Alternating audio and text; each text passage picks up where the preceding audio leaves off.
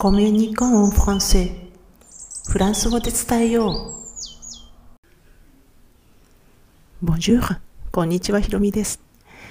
今回はフランス語のフレーズで、相づち承認というタイトルでお話ししていきます。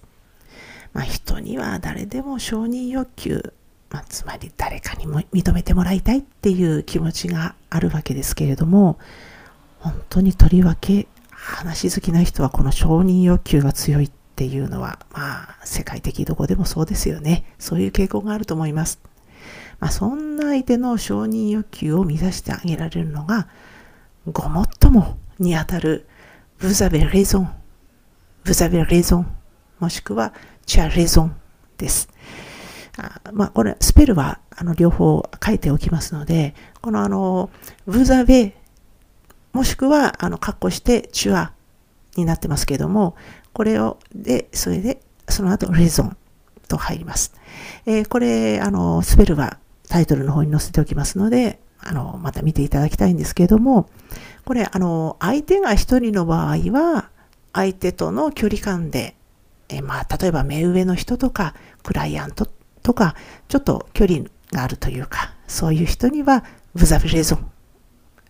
を使います。で、家族とか友達とかっていう親しい間柄だと、チュア、レゾンになります。で、相手が複数だと、どんなに親しい関係でも、ブザビレゾンだけですね。まあ、これちょっと文法的にめんどくさいんですが、あの、この使い分けはやっぱりあります。で、ところで、ごもっともっていう承認と、えー、前回えー、っていうのは2023年6月15日公開分なんですけれども、えー、ここであの強い共感の合図値というのもご紹介してるんですけれども、えー、それがあの訳に、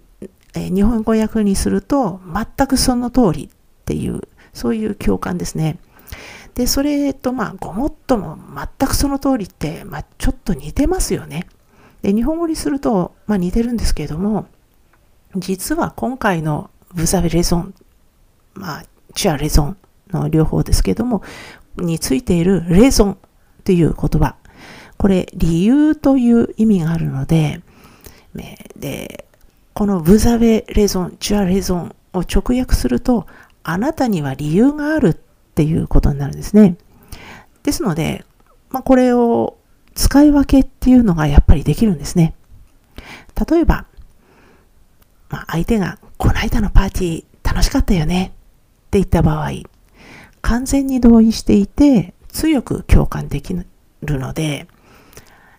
前回お話した、トゥータフェ、全くその通りっていうのが使います。で、この、この間のパーティー楽しかったよねって言われたら、ああ、トゥータフェで、また参加したいね、みたいなことを言うことになりますよね。で、それに対して、承認の場合、今回お話しした、 Vous avez raison、 Tu as raisonで、の方ですけれども、例えば相手が、明日は雨降って寒いらしいからパーティーしようって言ってたけど来週にしない？なんて言ってきたときに、まあ、相手の主張や意見が正しいっていうふうに認める、要は承認ですよね。なので、ジャレゾンごもっとも。で、風邪をひいてもつまんないから、ちょっとだけ延期しようね。っていうことにな、まあ、なるっていうような感じですね。で、この承認のフレーズなんですけれども、このブザベレゾン、チャレゾンですけれども、これを実はさらに強い表現っていうのができます。これも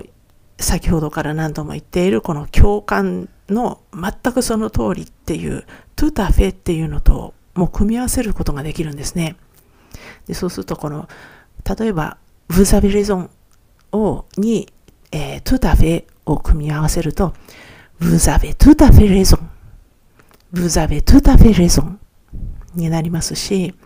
えー、 Tu as raison、これあの親しい方のあの言い回しですけども、 Tu as raison にこのトゥタフェを組み合わせると、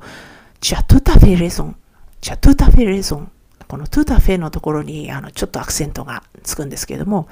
まあこれ訳すとすれば、全くもってごもっともに なりますかね。